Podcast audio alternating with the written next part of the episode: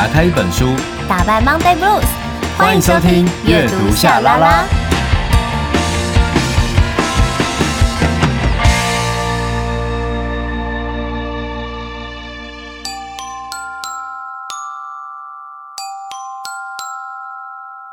欢迎来到秘密储藏室，我是大咪童，我是小咪明。有些秘密不说，久了会生病；有些话说出口，又怕会伤人。但这会变成一个黑洞，它只会撸来撸短，撸来撸短。所以为了避免坠入深渊，就说出来吧。至少你说出来，心中能有一片海阔天空。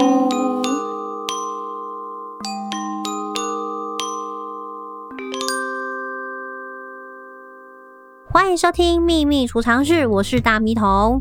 我是小咪咪，我觉得小咪咪真的很可爱，很适合做一个夏明的小公仔，然后就是小咪咪这样子，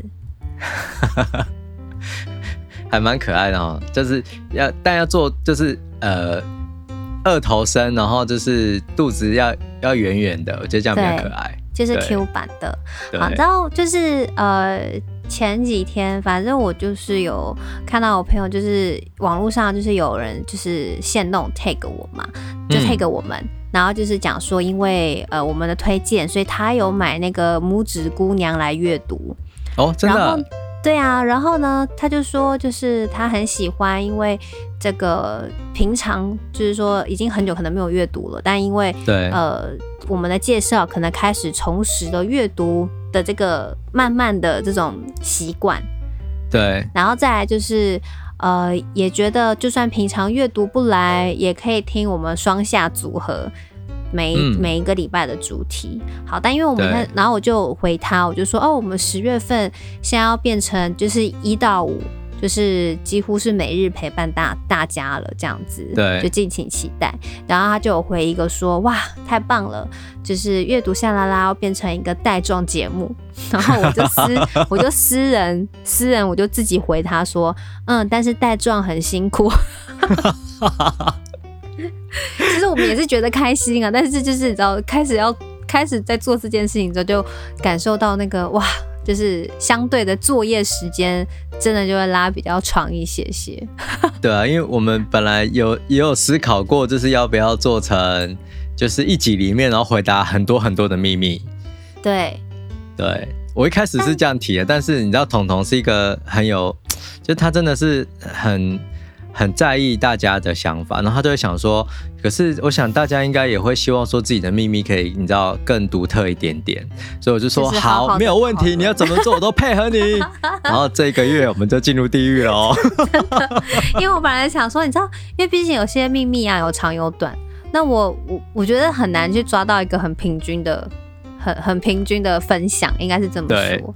然后我近期就有在想啊，要不要干脆我们每一年我们就设一个月份，它就是秘密月份。比如说我们现在第一年十月份就是秘密月份，对不对？然后呢，我们就在隔年，就是因为现在也快要到哎二零二二了嘛。对。在二零二二的开始，我们就先开放我们的储藏室的名单，但是呢，就是只开放呃哎十月大嘛，好了，诶二十五个诶。二，哎、欸、五二十啊，对，二十个名额，对，好像是这样算哈。如果都是一到五的话，二十、啊、个名额，啊、然后满了我们就停，然后我们就全部统一 十月份的时候就做一个秘密月份，我觉得还不错哎、欸。对对对，你是不是觉得我又来了？我又在找事做了，明明在那边讲说讲是做这件事情有多辛苦，现在又要来搞一个秘密月份。对。好，我们直接进入秘密储藏室第十九号档案。忙碌一天回到家，听一首歌，泡个热水澡，打开一本书，用阅读疗愈我们的身心。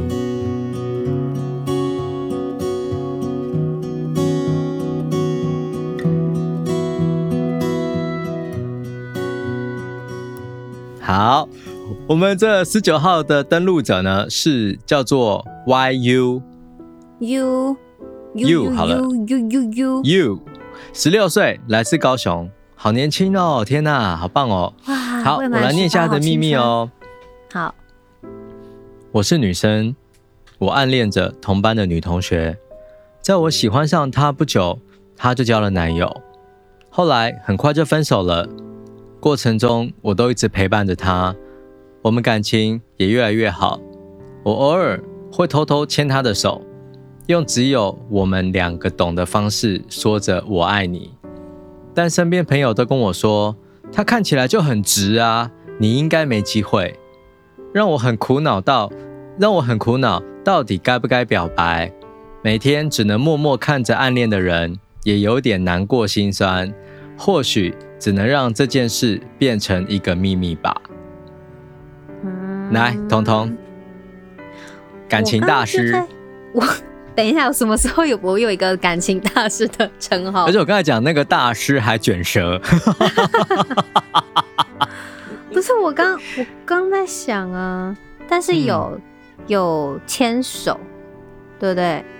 然后用一个彼此有默契的方式在回应彼此的情感，那我就在想说，这个算是有回应了吧？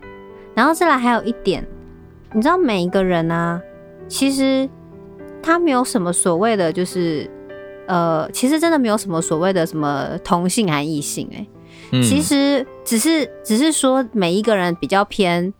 异性还是偏同性，只是这样子。对，就是有一个性向的光谱。对对，所以其实我们是两性都可以的。而这、啊、而针对这个两性都可以，在之前我们有一次有分享了一本那个绘本《一哭一哭》，记得吗？就是有一个在讲动物的，有。然后从动物的那个性史上面，他们的恋爱史，他们的。就是应该简简单来讲，我们等于人是到后面才出现的嘛，所以从最古老的就是动物，就是生物的演变来说，其实有些很多的动物，它们其实是同性同性恋的。对，动物星球图，动物星球图鉴，星是有星味的星，然后这是小高潮设计事务所做的。是，那这本我其实也蛮推荐给 you，就是来阅读的，主要是。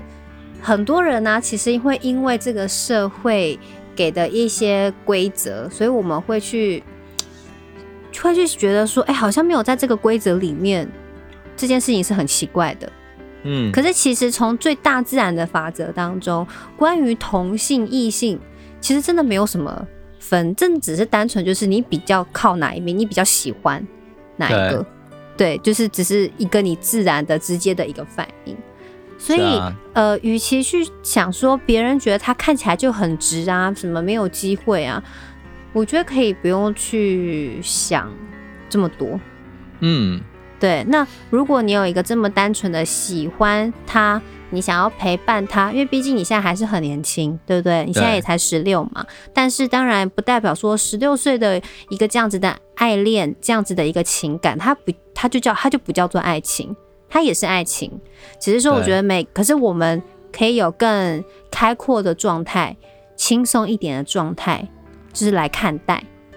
虽然旁人讲感觉好像都很轻松很简单，因为我相信对当事者来讲，你一定会觉得，我觉得很在意啊。我每天都在想说，就是那我们有这些的互动，那这样就算是什么啊？就是可能会你知道，我们到底算什么？对，我们我会脑补很多的一些状态。可是我还是要说，就是。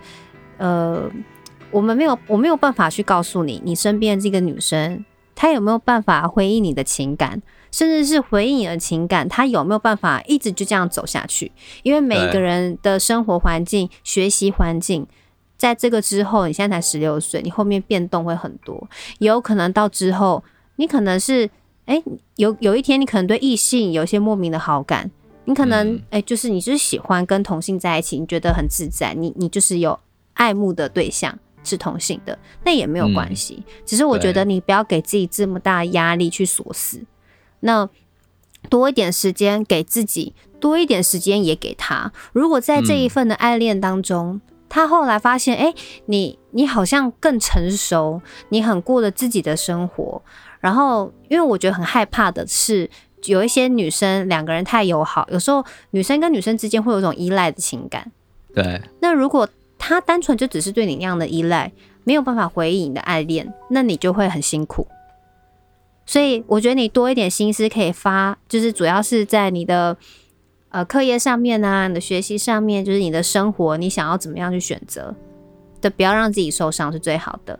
那至于另外这个女生她有没有回应你，就是你就先放着，慢慢的观察，你不用去担心。嗯、对，我有一个问题耶，嗯，可是女生跟女生不是很常牵手吗？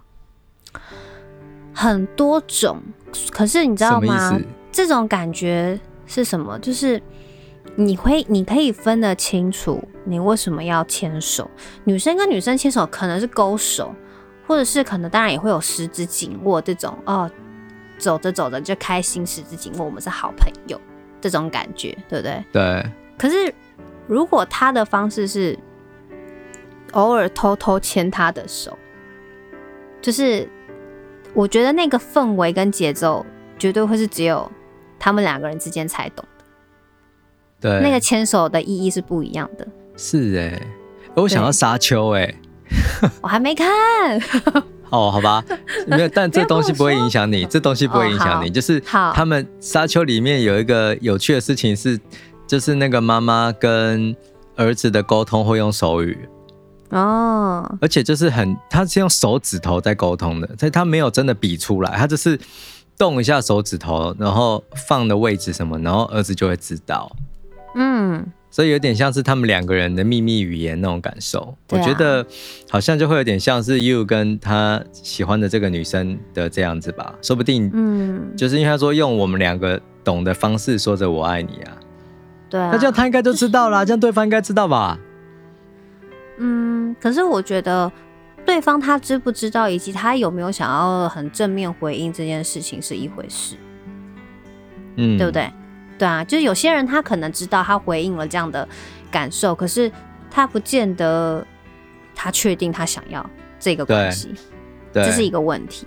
对，那再来讲到说女生之间你要怎么样去证明，就是说这种。因为好朋友也会有一些好朋友之间的语言，因为我还是要说，女生跟女生之间真的会比较多那一种很多的情感上的依附。好朋友之间，尤其是在学习环境，就是还在年轻时候的这个过程。因为我以前国中跟高中念女校嘛，对，所以我大概可以明白那种女生情绪互相彼此影响的那种状态。对，但是我觉得可以。发掘不同的那种感受，绝对就是当事者可以知道的。然后那一种关系就很像是，你知道，就是我之前有聊过说关于城市的节奏，就是你比如说你到了台北，就是很多人到台北说，哎，我不敢在台北开车，台北开车太可怕。就跟我们到泰国，我们看到泰国到泰国，你觉得在曼谷那边要开车，你觉得很可怕，你没有办法。可是他们觉得这就是我们城市的节奏啊，就是。你你懂我意思吗？就是那个节奏感的不同，这种感觉也很像是在一个空间里面，你看到两组一男一女，可是你就是有办法分辨说这一对的一男一女，他们是不是有暧昧的情感交流，还是说他们真的只是一对就是好同学、好同事走出来买便当，你是可以分辨得出来的。对，对，所以我觉得 you 先真的先把这些 focus，我觉得你先专注在自己的身上。是最好的，因为嗯，一直去猜测别人的心意很辛苦啦。对啊，猜测别人心意真的超辛苦的。然后像我看完这个秘密啊，我我就想说，其实重点重点当然就是对我来讲，我觉得重点不会是是不是都都是女生这件事情，嗯，而是重点是你要不要告白，嗯，就是因为我就觉得啊，就直接冲啦。就算失败又怎么样？你不觉得还是很浪漫吗？是啊，但是就是说，当然，如果是我的话，你知道我的性格，我就说直球对决就是我人生至理名言了。对，但是我没有办法告诉 you 说我我不知道能不能建议他直球对决，因为对，的确，对于这种感情的方面的事情，而且还有一点就是，他有讲说身边的朋友觉得他看起来很直，所以他还是存在了一点性别上的关系。对。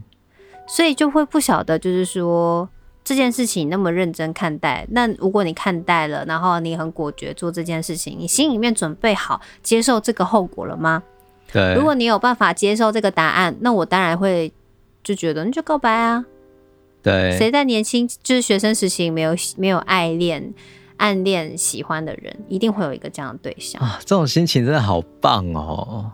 真的哦，就是这种暗恋的感受真的是很，我觉得真的是有种柠檬慕斯蛋糕的那种清香，哎、欸，有一点点像哎、欸，哈，对不对？有一点点像、欸、好会形容哦，酸酸甜甜，但是又很清爽，吃了一口还想再吃一口，不知不觉青春就这样被给被自己给吃掉了。我 真的跟你讲，这年纪越大、啊，就是那种爱情，它会越来越浑浊。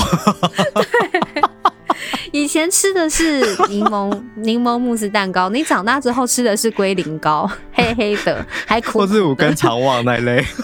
对，然后呃，五根肠旺有时候吃了会上火，吃龟苓膏就是为了要降火，退火。你看人生，然后对，然后重点是长得都不好看，都黑黑浑浊。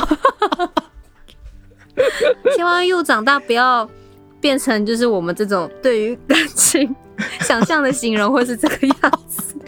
但我真的觉得在高中的时候的那种暗恋的感受啊，其实是真的很美好的。不管愿不愿意去告白，然后不管就是要呃采取怎样的行动，其实我都觉得那是美好的。就算过程会有痛苦，可是你想一想，它都会是。毕竟这就是年轻啊，年轻才有的感受啊。然后，嗨，我跟你讲，你现在这样讲年轻，他们不懂啦。年轻的时候也是听这些话，我都会觉得这些学长学姐都在讲屁话。真的啊，但是呃，我推荐你，我会推荐你一个日剧跟一本书。那那日剧的话是叫做《我的事说来话长》。嗯。超好看的哦，然后就是森田斗真演的，然后他讲就是他经营咖啡店失败之后，就再也不去找工作了，他就变成啃老族，然后就窝在家里面，但是他他会出门啦，但他就是不愿意去。职场，他再也不愿意去上班，不愿意创业，不愿意什么，就当啃老族。然后他有一个外甥女啊，就是他姐姐的女儿，然后是清原果爷演的。然后年他在剧里面的年纪就是跟你一样，但他应该更小，他应该十五岁而已，就是高国三生。然后他就是暗恋班上一个男生，结果呢，他跟他的那个他的好朋友讲，就他的好朋友就把这个男生抢走了。嗯。而且一开始那个他的好朋友还不觉得这个男生帅哦，是他跟他说他觉得他在哪哪个时间点好帅哦，结果那可能他总 是小时候身边都会有一个很爱抢人家，还很爱抢，无论是人是物的一个朋友。为什么？你有你你以前有过吗？没有，有没有类似的。我觉得我觉得是抢抢暗恋的对象是东西之类的。不会，我真的还没遇过，真的。我我我都有哎、欸，你比较倒霉，你的磁场比较怪吧？就是我们的朋友群，他不见得是抢我的。对，我的意思说，就是会想要去跟你争名次啊，然后去争呃，可能比赛的东西呀、啊，明明都是好朋友，或者去争说，哎、欸，你为什么跟我用一样的东西呀、啊，等等的。好像小学的时候有，但我这种感受有点远了，有点忘记了。哦，好，对，继续继续。好，反正就是后来他那个他的外甥女就知道这件事之后就很受伤，他就决定他再也不要去上课了。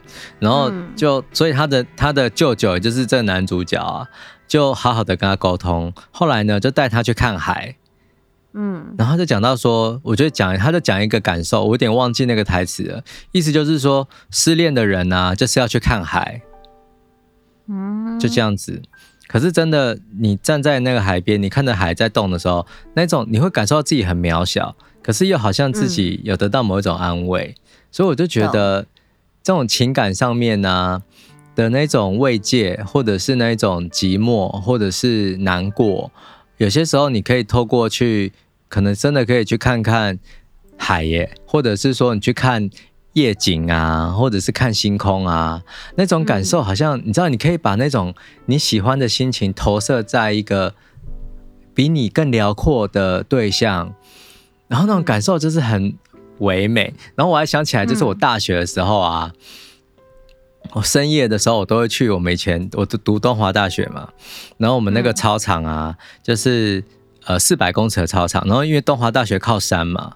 所以那时候就晚上就是漆黑的夜晚，然后灯很少，所以我们就会我就会自己在那边跑跑那个那个跑圈圈这样绕，然后那时候就是那种喜欢谁谁谁的心情啊，就会在那月光下面这样子慢慢的回想，哎，那感受真的就是很好哎、欸，我觉得，我觉得那种不管你有没有暗恋成功，或者是有没有告白成功，或者是压抑着某种心情，你在那样的环境下，嗯、你会得到很多的慰藉。彤彤，你有这种经验吗？有哎、欸，就是说你会在念书念到一半，对，休息的时候可能听一首歌，会想到他。嗯然后，或者是想要把自己打扮得漂亮，有可能等下可能补习班下课，你可能会碰到他。这种感觉就很棒哦。对眼对一下，聊个天，买一个便当，那种那种感觉。买个便当这四个字好像有点让我觉得这个状态有点怪。为什么？如果是吃个蛋糕，就觉得很棒。可是以前念书的时候，就是你知道准备考试，你没有时间。对啊，也是哈。或是图书馆那个时候，比如说我们要考试，大家都很常六日都会跑图书馆啊，一早然后占位置什么什么的。哎，你有没有那种去图书馆晚上读书啊？然后读到一个阶段之后，你们就会几个人，然后就是去操场绕圈圈。哦，没有，因为我没有读到晚上。啊，没有什么，读不了，读不到，读不到晚上，很累。哦哦、我们会这样哎、欸，我读桃园高中，然后他也是靠山，然后我们就是就是我们几个同学就是会一起去图书馆，就是不是过夜啦，不可能给你过夜的，嗯、就是去图书馆然后读书，然后可能七点八、嗯、点的时候啊，八点多的时候天已经黑了嘛。嗯，那我们就一群人在那个操场上绕圈圈，然后我们不一定会聊天呢。是哦，我想到就是那时候那种青春的感受，然后就安静的，然后在黑暗里面走路，有种 YOASOBI 的感觉，怎么会这样？嗯我看每个人青春感受到的那种感受都不太一样，不太一样、欸。我以前就是会觉得，你知道吗？就是中间休息可以一起去买吃的，因为就是只能买吃的、啊，你你赶快吃完或是怎么样，你要回去继续念书啊。对啊，就你不太有可能像是约会的状态去吃蛋糕，所以就光是你知道走去便当店讨论你要吃什么东西，你要不要跟他买一样的？多争取一点相处的机会，因为有些人是到了买东西的区域，大家各自分散，有人要买面，有人要买饭嘛。对。可是你为了想要跟他一起，你明明就不想吃面，但你会就是跟他买一起。天啊，好青春哦！对不对？天啊，这好青春哦！天啊，我要感谢 you 哎，就是让我在这短短的几十分钟内。得到了青春，青春 真的 啊！那我也要推荐一本书给 you 哦，就是除了刚才讲的日剧啊、嗯，我的事说来话长之外，我想要推荐给你李平遥的《向光植物》。那我我猜想到这一本，对，就是女生跟女生的爱情嘛，而且又在高中，对，不对、嗯？那我觉得你可能读过了，但我觉得有一有一本这样的书可以陪伴着你啊，应该也是很美好的事情。然后，我觉得《相关植物》这本书，它除了把那种在呃高中的阶段的那种，你知道，慢慢发生的那种暗恋，然后真的爱，然后描写的很透彻之外啊，他也把那个爱那个。大学结束之后，然后真的进入职场社会化的过程，就描写得非常的好。所以希望这本书可以长期的陪伴你，在你觉得寂寞的时候，都可以啊、拿出来翻一翻。然后也祝福你，就是不管你要不要告白，就是好好享受这份暗恋的心情。想吃宵夜吗？阅读夏拉拉，用文字喂饱你，不用担心卡路里，还会越来越美哦。